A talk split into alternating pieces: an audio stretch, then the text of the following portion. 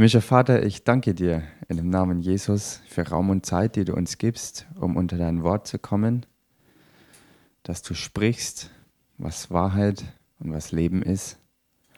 Und ich danke dir jetzt für diese Zeit, die jetzt vor uns liegt, dass du dein Wort gebrauchst, um unsere Herzen anzurühren und zu durchdringen, zu füllen, dass du mit uns zum Ziel deiner Pläne kommst. Ich danke dir dafür.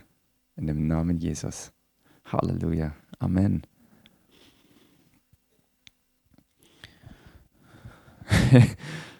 Pastor Raffaela hat gerade vorhin gesagt, sie freut sich auf die nächste Botschaft und bevor sie diese hier gebracht hat, hat sie zu mir gesagt, sie ist gespannt, wie die zwei Botschaften ausschauen werden. Wir haben uns nicht abgesprochen. Und sie hat gesagt, sie ist gespannt, ob es zusammenpasst oder ob es was ganz anderes ist. Und jetzt stehe ich vor dem Problem, dass sie ungefähr 60 Prozent meiner Botschaft gepredigt hat. Aber das ist ein gutes Problem, weil das Wort ist das Wort. Es ist kein Menschenwort, sondern es ist Gottes Wort. Und es wird uns zum Besten dienen. Wir können gespannt sein, was der Herr wirklich redet. Halleluja.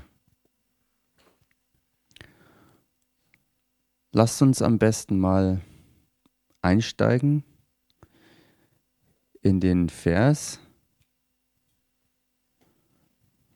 den wir alle kennen und der auch vorhin schon gefallen ist.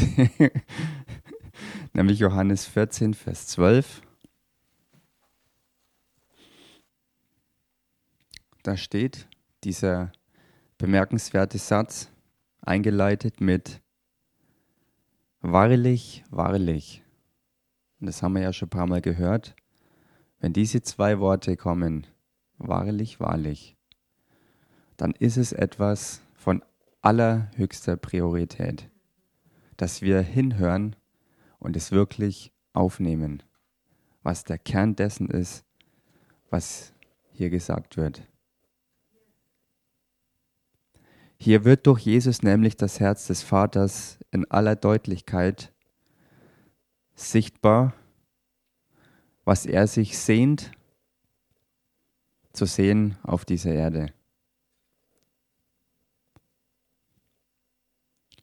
Er hat nämlich sein Wort gesandt Jesus.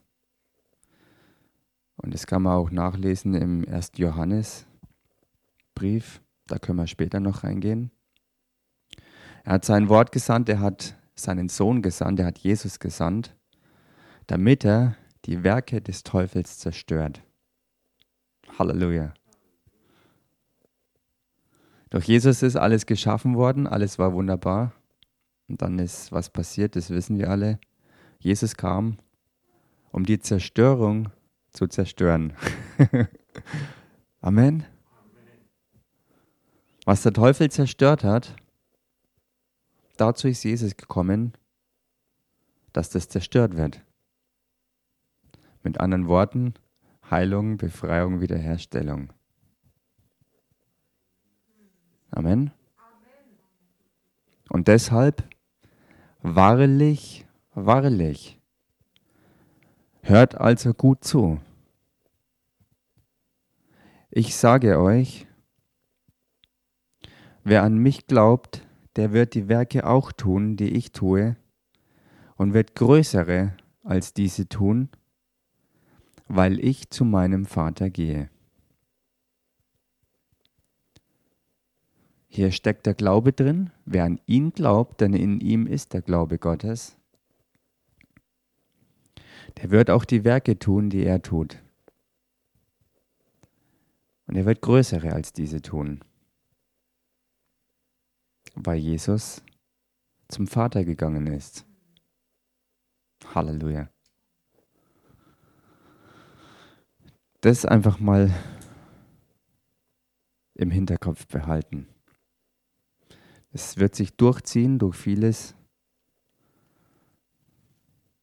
Ja, nicht durch vieles, durch alles, was wir jetzt hören. Halleluja.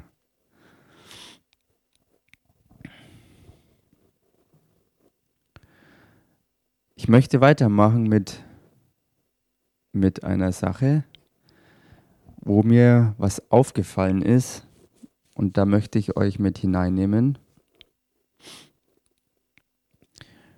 Und es steht gehen wir mal dazu in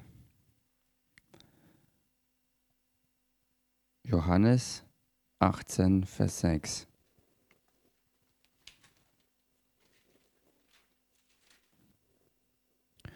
Da steht, als er nun zu ihnen sprach, ich bin's, wichen sie alle zurück und fielen zu Boden.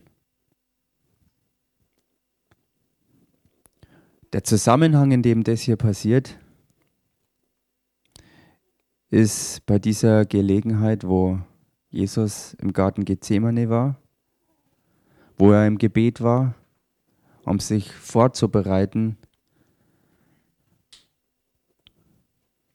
auf das Finale seines Auftrags sozusagen, sein Leiden und sein Sterben. Er ist im Gebet und wird dann aufgesucht von der Truppe, die Judas mit sich führte. Die Truppe ist eine Schar oder besser gesagt die Schar, eine ganz bestimmte Sorte von Soldaten. Es waren drei bis sechshundert Soldaten und nicht nur Soldaten, sondern auch die Priesterschaft und die Pharisäer haben schwer bewaffnete Leute mitgeschickt. Und so sind diese Leute losgezogen, um Jesus zu fassen und um ihm sozusagen das Ende einzuleiten.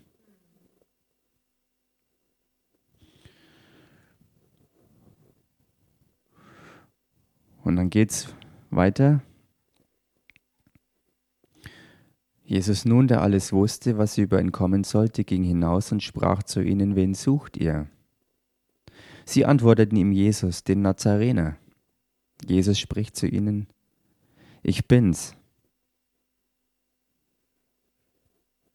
Und dann dieser Satz, Vers 6, als er nun zu ihnen sprach, ich bin's, wichen sie alle zurück und fielen zu Boden.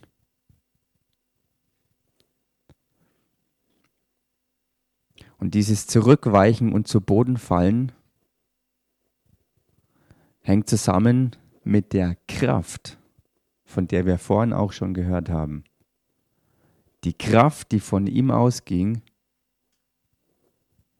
als er sich selbst als Gott den Herrn offenbarte. Denn was hier nur im Deutschen mit Ich bin's übersetzt wird, heißt im Griechischen Ego Eimi und es bedeutet Ich bin. Und wer die Bibel kennt, bei dem klingelt schon dieser Satz aus dem Alten Testament, wo dem Mose gesagt wird, dass er hingehen soll und sagen soll, der ich bin, hat dich gesandt.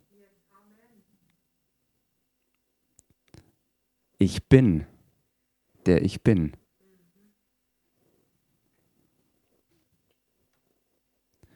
Diese Kraft, die schwer bewaffnete Soldaten, mit dem Ziel, einen einzelnen Mann gefangen zu nehmen, auf einen Schlag zurückweichen lässt und zu Boden wirft.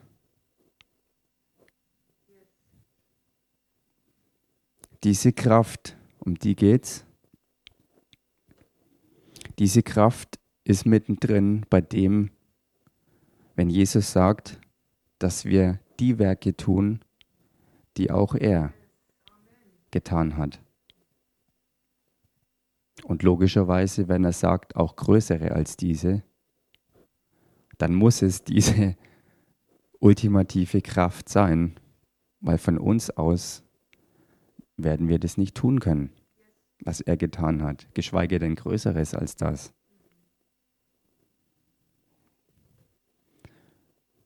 Das jedenfalls behalten wir im Hinterkopf. Und was mir im Zusammenhang mit dieser Truppe oder diesen Dienern der obersten Priester und Pharisäer dann aufgefallen war, war dieser Zusammenhang bei der Tempelreinigung. Denn diese Soldaten waren ja auch von der Tempelwache. Und ich habe mich da gefragt, was war da überhaupt los bei der Tempelreinigung? Wie konnte es ein einzelner Mann schaffen, im Tempel so einen Rabatz zu machen, ohne dass ihn jemand gestoppt hat. Er ist als Einzelner aufgestanden, wie wir schon gehört haben, gegen das ganze System. Also nicht nur, dass dort die Geldwechsler waren, die horrende Preise, Wucherpreise verlangt haben, um dieses ganze korrupte System zu füttern und das Volk auszunutzen diese Not auszunutzen, die die Religion sozusagen zwangsweise aufgezwungen hat, die Opfer irgendwie in, in richtiger Weise zu bringen.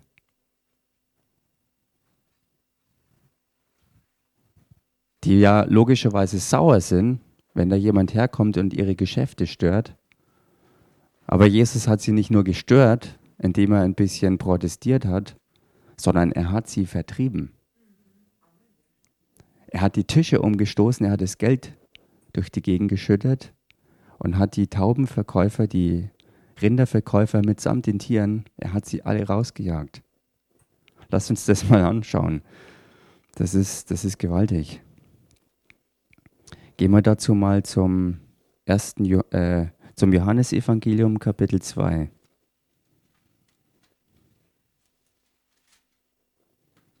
Ab Vers 13 ist da diese Tempelreinigung beschrieben.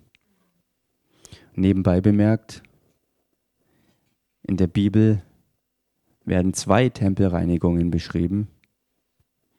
Die erste ist genau hier, Johannes Kapitel 2. Und die zweite ist dann im Matthäus, im Markus und im Lukas-Evangelium beschrieben. werden wir auch noch reingehen. Aber schauen wir uns zunächst mal das hier an. Johannes, Evangelium Kapitel 2 ab Vers 13, da steht, Und das Passa der Juden war nahe, und Jesus zog hinauf nach Jerusalem, und er fand im Tempel die Verkäufer von Rindern und Schafen und Tauben und die Wechsler, die da saßen. Und er machte eine Geißel aus Stricken und trieb sie alle zum Tempel hinaus samt den Schafen und Rindern und den Wechslern. Verschütt und den Wechslern verschüttete er das Geld und stieß die Tische um. Und zu den Taubenverkäufern sprach er, Schafft das weg von hier. Macht nicht das Haus meines Vaters zu einem Kaufhaus.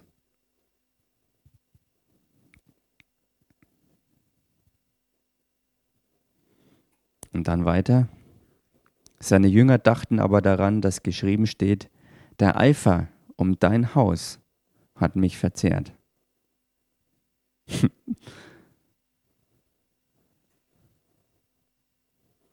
okay, also da ist Jesus und er ist voller Eifer für das Haus des Vaters, den Tempel in Jerusalem, das Haus Gottes. Schön und gut. Aber ein einzelner Mann?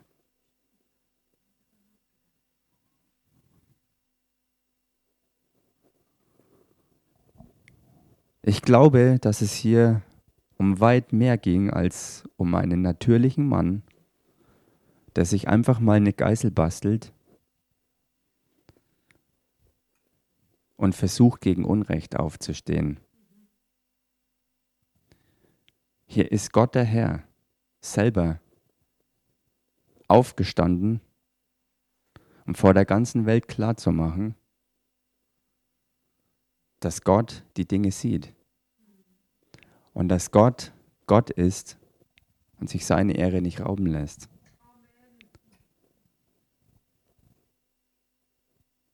Weil wie gesagt, wo war denn die Tempelwache?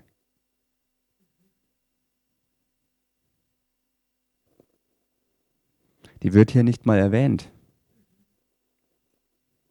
Es heißt hier schlicht, er sah all diese, die mit den Geschäften verwickelt waren, und dann heißt es einfach nur schlicht, er trieb sie alle raus, samt den Tieren.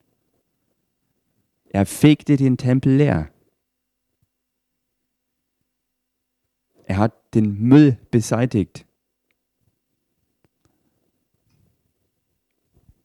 Und das ist es, was Jesus auch von uns möchte.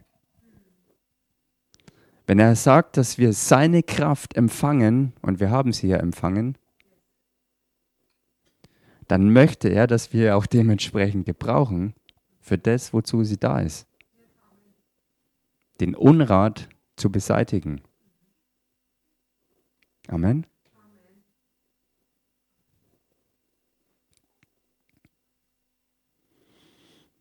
Und Jesus ist als Einzelner aufgestanden. Er war ein Mensch. Ja, er war ein Mensch. Aber er war in der Kraft Gottes unterwegs. Und diese Kraft des Heiligen Geistes war hinter der Geißel, die er sich gemacht hat. Und da kommen wir jetzt zum nächsten bemerkenswerten Punkt, um das auch zu verstehen. Das Wesen Gottes. Das Wesen, das er uns auch gegeben hat in der neuen Geburt. Das Wesen, das sich auch ausdrücken will durch die Taufe im Heiligen Geist.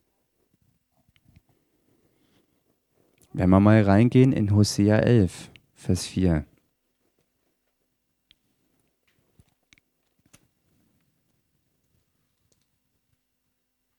Da steht dieser Satz, mit menschlichen Banden zog ich sie, mit Seilen der Liebe.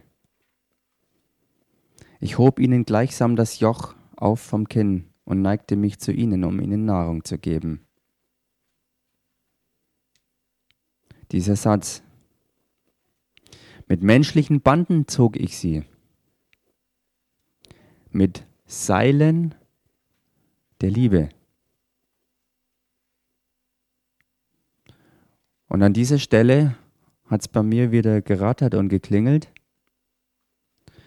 weil Stricke und Seile sind für mich ziemlich ähnlich wenn nicht sogar gleich. In dem einen Fall, und deswegen bin ich daran erinnert worden, hat Jesus aus Seilen oder Stricken eine Geißel gemacht, um den Tempel zu reinigen.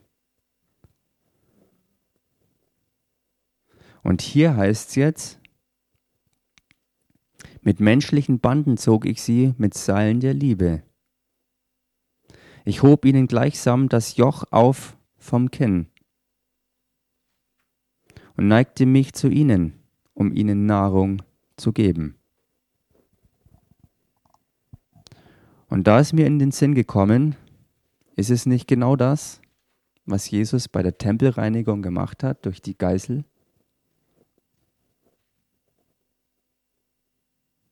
Es war die Liebe zu den geknechteten Menschen, die durch ein System von Religion und Korruption so schamlos und brutal ausgenutzt wurden,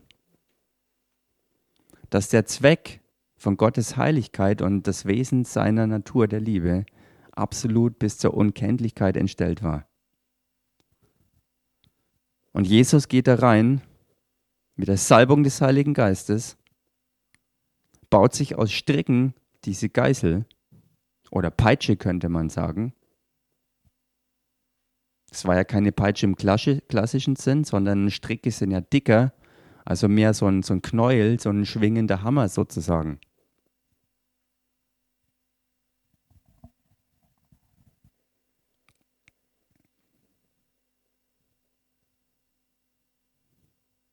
Er geht da rein und fegt alle, die zu diesem korrupten System gehören, raus. Aus Liebe. zu den Menschen, die er geschaffen hat und für die er ein gutes Leben hat. Und keine Fälschung, keine Religion, die irgendwie versucht geistig aufzutreten, was im Kern aber durch und durch seelisch, dämonisch, irdisch ist. Nichts mit Gott und seinem Leben, seiner Liebe zu tun hat.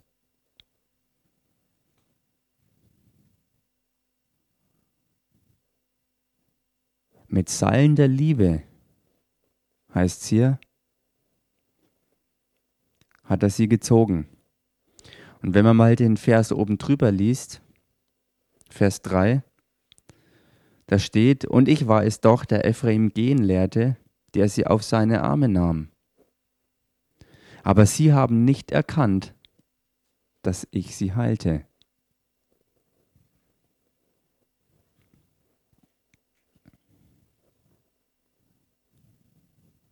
Jesus ist hierher gekommen, um zu heilen. Und er sagt zu uns, dass wir heilen sollen, dass wir aufstehen sollen gegen Unrecht. Und geistig gesehen ist es Unrecht, wenn Kinder Gottes beraubt werden. Und zwar ganz egal in welcher Form. Ob das jetzt zeitlich ist oder materiell oder gesundheitlich, emotional, wie auch immer. Jesus ist gekommen, um zu heilen. Das ist Ausdruck seiner Liebe.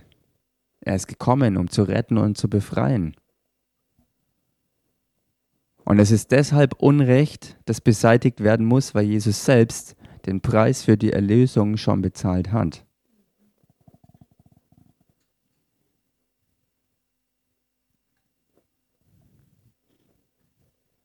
Und genau deshalb hat er auch gesagt, und das haben wir vorhin in der vorhergehenden Botschaft schon gehört, wir sollen darauf warten, dass wir die Kraft haben, damit wir die Werke tun können, die er getan hat. Damit wir das durchsetzen können, dass er als der Heiler, Erlöser, Befreier gekommen ist und dass er es getan hat.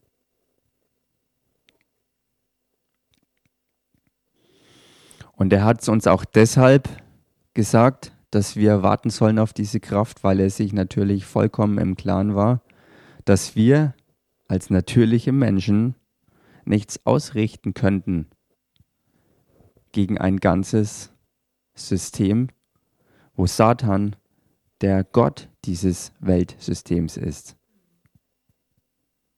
Ist ja auch logisch irgendwo.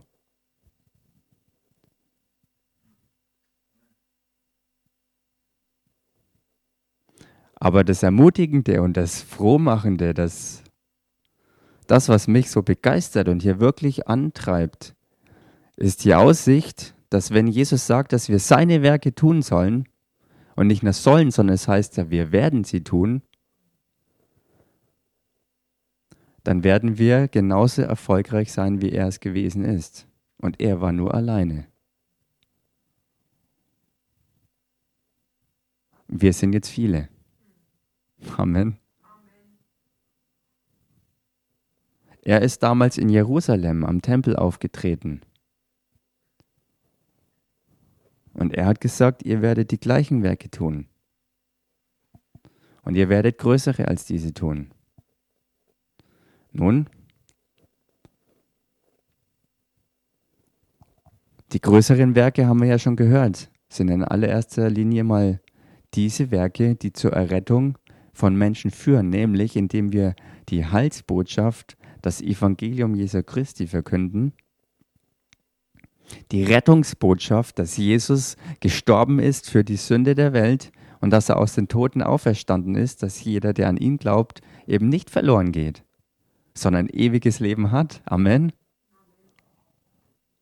Die größeren Werke, dass durch diese Verkündigung Menschen zum Glauben kommen können und die neue Geburt erleben. Größere Werke als nur Heilungen und Befreiungen. Aber ich glaube auch, dass weil Jesus alleine war und weil er in Jerusalem war, hat er uns auch ein Vorbild gegeben, wie wir zusammen heute auch größere Werke tun können, weil wir leben in einer Welt, die globalisiert wird. Und wir sehen es vor unseren Augen, dass Pläne mehr und mehr offensichtlich werden, die global gesehen antigöttliche Ziele verfolgt. Nicht nur einzelne Länder, wo man sagt, okay, verrückte Herrscher.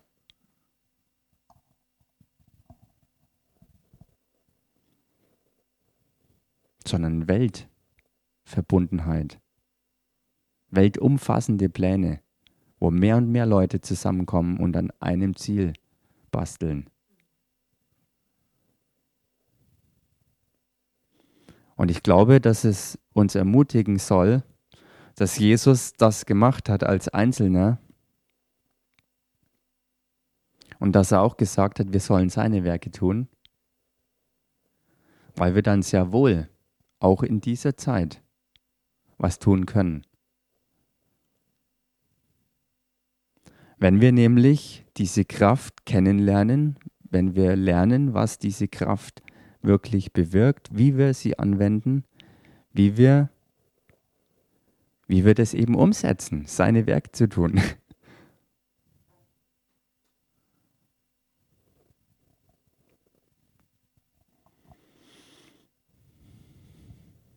Und dann ist es garantiert, dass Abenteuer auf uns warten. Weil du kannst nicht mehr verborgen bleiben, wenn du anfängst, gegen das Weltsystem aufzustehen.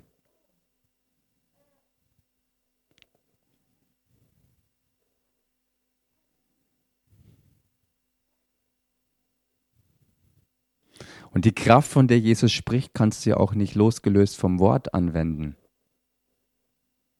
Denn diese Kraft ist dem Wort gemäß wirksam. Diese Kraft bestätigt das verkündigte Wort. Also muss man den Mund aufmachen, dieses Wort auch verkündigen. Amen.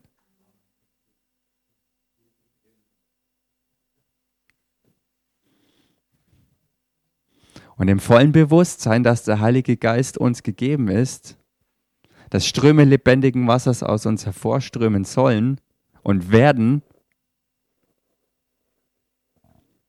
so wie er will und so wie er auch weiß, wo und wie und warum es nötig ist. Genauso wie Jesus wusste, dass es nötig ist, diese korrupten Leute aus dem Tempel endlich rauszujagen.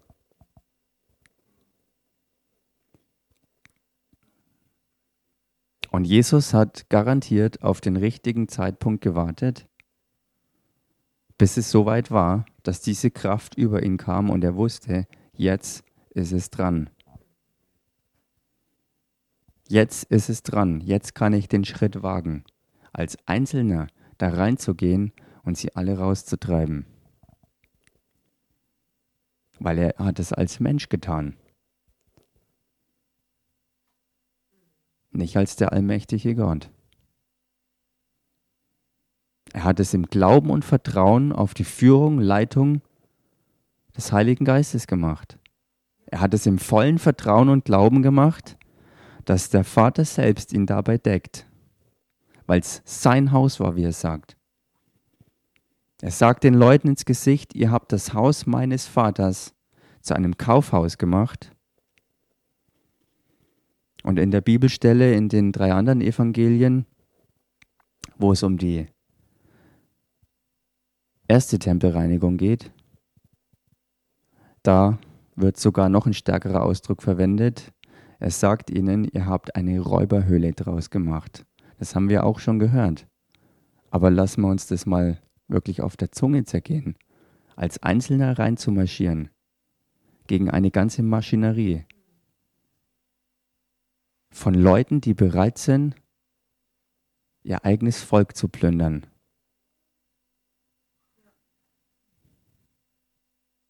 Denen entgegenzutreten und ihnen ins Gesicht zu sagen, bewaffnet nur mit einem Bündel Stricke. Ihr seid Räuber. Und jetzt raus mit euch.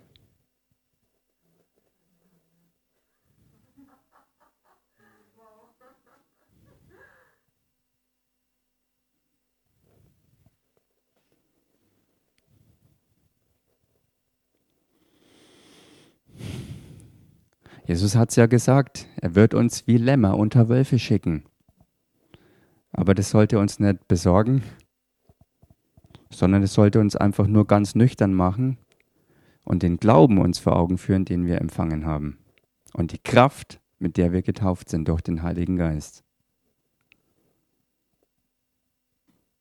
Es ist absolut notwendig, dass wir in dieser totalen Abhängigkeit, genauso wie Jesus, in die Welt rausgehen und die Werke Jesu tun. In dem Glauben, dass Gott genau weiß, wann und wie er seine Werke durch uns zum Ziel bringt. Wann und wie wir den Mund aufmachen und wenn nötig auch mal drastische Dinge aussprechen.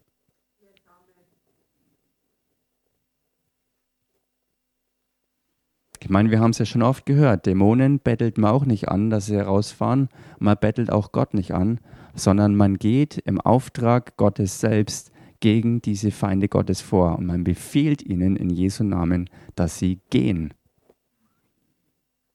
Amen. Und wenn sie die Kraft des Heiligen Geistes zu spüren bekommen, was bleibt ihnen dann übrig? Als zu gehen.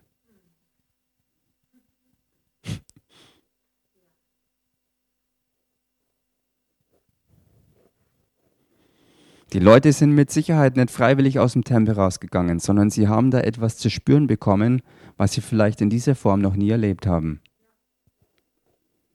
Ich glaube, dass die Wirkung von Jesu Auftreten die gleiche war wie im Garten Gethsemane, als er nur dieses eine sagt, ich bin, und sie fielen vor ihm zu Boden. Schwer bewaffnete Soldaten mit dem Ziel, ihn gefangen zu nehmen. Halleluja.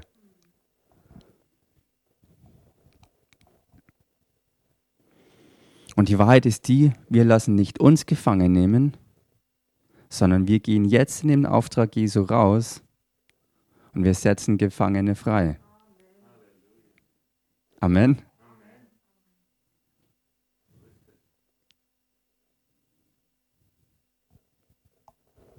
Weil dieses Wort immer noch Gültigkeit hat, dass Gott mit Seilen der Liebe auf der Erde am Wirken ist, um die Menschen zu sich zu ziehen.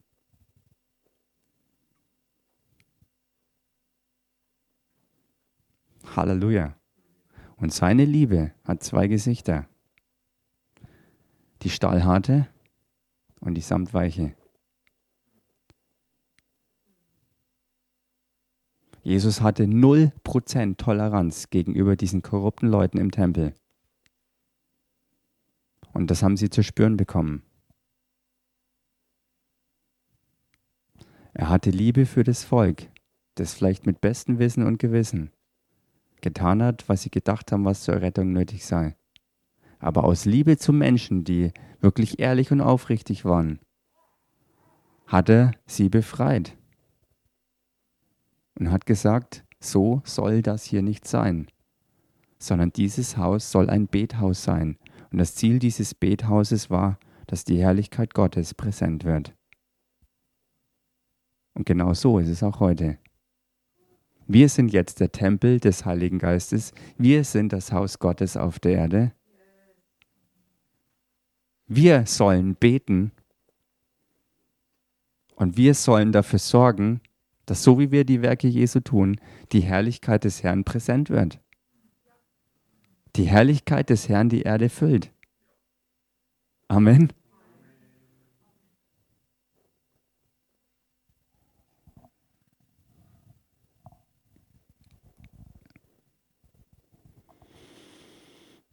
Und um die Natur Jesu noch ein bisschen zu unterstreichen, geht mal mit mir Matthäus Kapitel 21.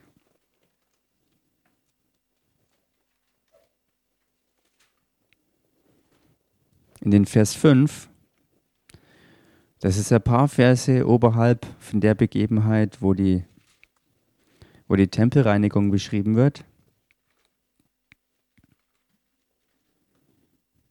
Da steht, sagt der Tochter Zion, siehe, dein König kommt zu dir demütig und reitend auf einem Esel, und zwar auf einem Füllen, dem Jungen des Lasttiers.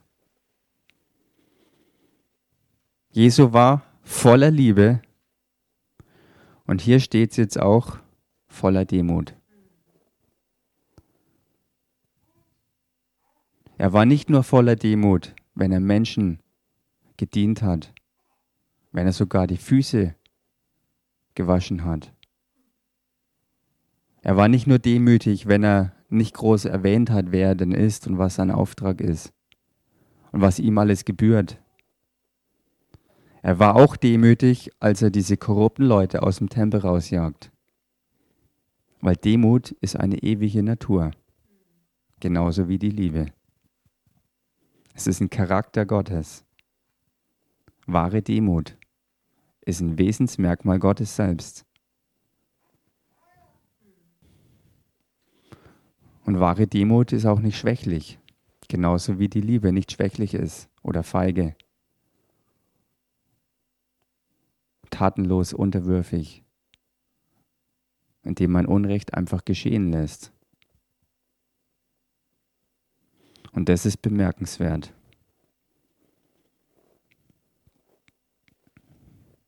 Matthäus 21, Vers 12 und Jesus ging in den Tempel Gottes hinein und trieb alle hinaus, die im Tempel verkauft und kauft, und stieß die Tische der Wechsler um und die Stühle der Taubenverkäufer. Und er sprach zu ihnen, es steht geschrieben, mein Haus soll ein Bethaus genannt werden. Ihr aber habt eine Räuberhöhle daraus gemacht. Und es kamen Blinde und Lahme im Tempel zu ihm, und er heilte sie. Und das sollen wir uns zum Vorbild nehmen. Das ist es, wozu er uns aufruft. Wahrlich, wahrlich, ich sage euch, wer an mich glaubt, wird die Werke tun, die ich tue, und größere als diese. Amen.